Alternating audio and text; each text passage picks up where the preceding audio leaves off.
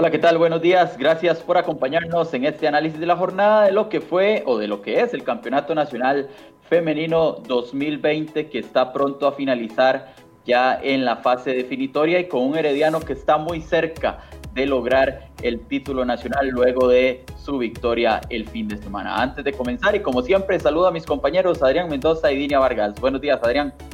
Buenos días Hermes, buenos días Dini, a todos los que nos acompañan en este análisis de la jornada del fútbol femenino. Como bien lo dice usted Hermes, un herediano que está ya sea a 90 o a 180 minutos de lograr este, su primer título en, la, en la primera división del fútbol femenino, mientras que en el tema del descenso también ya parece un panorama más claro también. Sí, poco sí, pues parece que tiene todos los números comprados para dejar la máxima categoría. Buenos días, Dinia. Buenos días, Hermes. Buenos días, Adrián. Y buenos días a todos los amigos de cerroy.com. Sí, muy bien lo mencionan ustedes, ¿verdad? El, campeonato ya le quedan dos fechas y, y queda poco por definirse. Vamos a ver qué sucede en estos dos últimos partidos, pero el campeón está muy cerca y el, el descendido también está a muy poco de finiquitarse. Comencemos con el repaso entonces de la cuadrangular por el título. Dos partidos que se jugaron el fin de semana. El primero entre Sporting y Saprissa Fútbol Femenino. Las moradas se dejaron una victoria contundente como visitantes de cuatro goles por cero. El, equipo femenino del Deportivo Saprissa, ¿verdad? Que, no renuncia a, ese, a pelear por ese título nacional le pasa por encima prácticamente a un equipo de Sporting que estuvo lejos de mostrar su, su mejor versión y se fueron goleadas en casa con un doblete de Carolina Venegas que continúa siendo la máxima referente del equipo, del equipo morado de ese torneo y la victoria la, sellaron Catalina Estrada y Daniela Cruz. En el equipo de Sporting, bueno, las cosas no, no se han dado en esta cuadrangular e incluso el equipo, eh, luego de lo que fue esta goleada, anunció la, destitución de Valentin Sun que era que estaba en, como técnico interino y nombró a un viejo conocido del, fútbol nacional como lo es eh, Randall Chacón, que asumirá al menos por estas dos, dos jornadas, que es lo que le queda al, al, torneo eh, femenino. Sporting es último en, esa, en ese grupo por el cetro y pensar ya en lo que será el proyecto para el próximo año. Es, el tercer técnico que tiene Sporting ya en este eh, certamen del 2020. Ya Sporting prácticamente sin posibilidades de eh, pelear por ese título, aunque obviamente habrá que esperar lo que suceda en las dos últimas fechas. Victoria del Saprissa como visitante 4 a 0 sobre Sporting y el otro juego de esta cuadrangular por el título eh, enfrentó a Liga Deportiva Alajuelense y al Herediano el partido en el Morera Soto era clave para definir el futuro de esta cuadrangular. Victoria clara y contundente de las florenses que las deja a un paso de ser campeonas nacionales. Tuvo una protagonista inesperada del cuadro florense, en este caso Michel Montero, quien anota los dos primeros goles del equipo florense y ahí se va conduciendo el, triunfo del equipo de Bernal.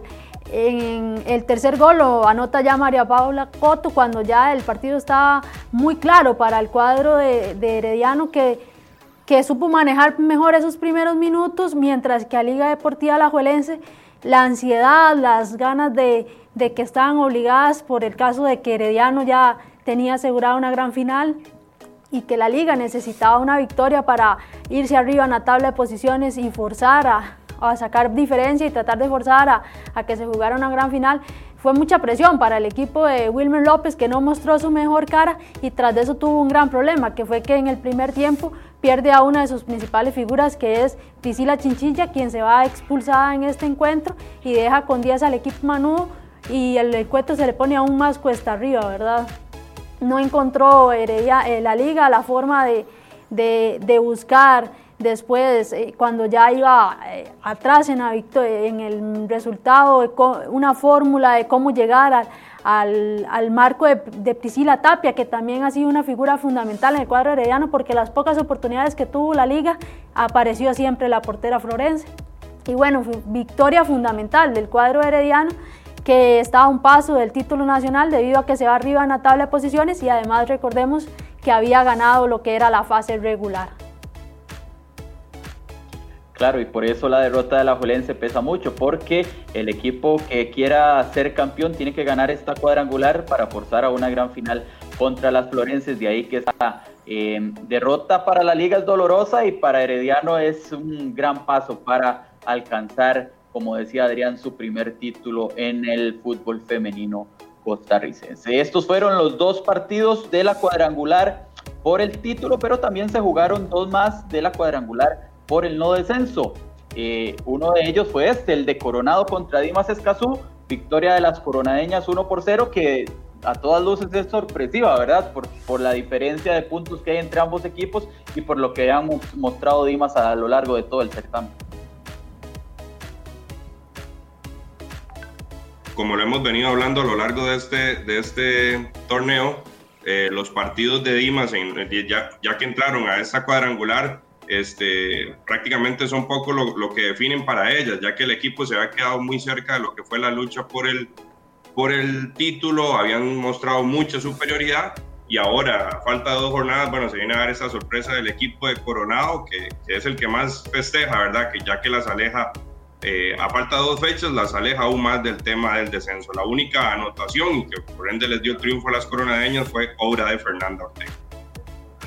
Así es, victoria entonces de Coronado sobre Dimas Escazú, que para Coronado significa alejarse de esa, de esa zona de descenso, de esos puestos que podrían costarle su presencia en la máxima categoría el próximo año. El otro partido que se dio de esta cuadrangular por el no descenso fue entre Suba Sports y el Municipal Pocosí, partido en Guapiles que terminó con victoria de las visitantes, Suba Sports 2 a 1, que parece condena a Pocosí a, algo que ningún equipo quiere vivir, que es el descenso. Duro golpe para el cuadro Pocosí esta derrota contra Sudasport porque claramente coronado con su triunfo y bueno, y esta derrota lo dejan en una situación aún más incómoda, recordando también que Pocosí fue el último de la fase regular y ahora también comanda como último lugar eh, lo que es la fase eh, de la cuadrangular final, en este caso por el no descenso. Una victoria fundamental si se ve para Sudasport, todo lo contrario a ellos, ¿verdad? que, con esto respiran y, ya depende totalmente de ellos mantenerse en lo que es la máxima categoría. Los goles de Andrea Godínez, anotadora, siempre aparece para el cuadro de Suba, y Daniel Aparicio fueron los que le dieron la victoria al cuadro de Suba, mientras que para Pocosí Priscila Lobo anotó, pero no fue suficiente. Y bueno, un resultado que deja muy feo al cuadro de, Guadalupe que va rumbo a ese descenso, ¿verdad? Pocas oportunidades le quedan, será ganar los dos partidos que le quedan y tras de eso tiene que también ver mucho el gol de averaje y también las situaciones de cómo terminaron los partidos en ambos duelos en caso de empatar con algún, con algún otro rival, ¿verdad? Así es, muy complicada la situación para el Municipal Pocosí, ya lo repasaremos de inmediato en la tabla de posiciones. Victoria para Suba Sports entonces, y aquí están la cuadrangular A, que es por el título, tiene Herediano con nueve puntos después de cuatro partidos, Alajuelense y Saprissa son segundo y tercero con seis unidades, y Sporting está en la cuarta posición con tres puntos. Herediano está muy cerca de ser campeón nacional, si gana esta fase del campeonato, automáticamente será monarca del fútbol femenino. Mientras tanto, en la cuadrangular B, Dimas eh, tiene 32 puntos. Recordemos que en esta cuadrangular por el no descenso se eh, acumulan los puntos de la fase regular más los puntos de esta cuadrangular. Coronado llegó a 14 y Suba Sports también con 14 puntos, lo que tiene a Pocosí en el último lugar con apenas 8 unidades, con 6 en disputa, aspiraría a esas 14 unidades que ya tiene Coronado y Sub Sports, pero veamos el gol diferencia. Eh, está, está complicado el tema para las guapileñas. En el tema de las goleadoras no hubo mayor eh, cambio en la jornada de este fin de semana. Fernanda Figueroa de Dimas tiene 17 tantos, Carla Villalobos de Sporting la misma cantidad con 17. Mientras tanto, las manudas Priscila Chinchilla y María Paula Salas siguen ahí en la lista con 12 y 10 goles respectivamente. Se viene la fecha 5 de ambas cuadrangulares. En la cuadrangular por el título, este viernes el Herediano recibirá al Sporting a las 8 de la noche. Una victoria, ojo con esto, una victoria del Herediano eh, la haría prácticamente monarca ya del fútbol femenino, esperando eso sí el resultado que se dé el lunes en el Clásico Nacional entre Saprissa y Alajuelense. Una victoria del Herediano eh, sumado a un empate entre Moradas y Manudas, pues prácticamente deja a Herediano como campeón nacional. Mientras tanto, en la cuadrangular por el no descenso, este sábado a las 3 de la tarde Suba Sports se enfrentará a Coronado y el domingo a las 2.30 de la tarde Dimas Escazú recibirá al Municipal Pocosí.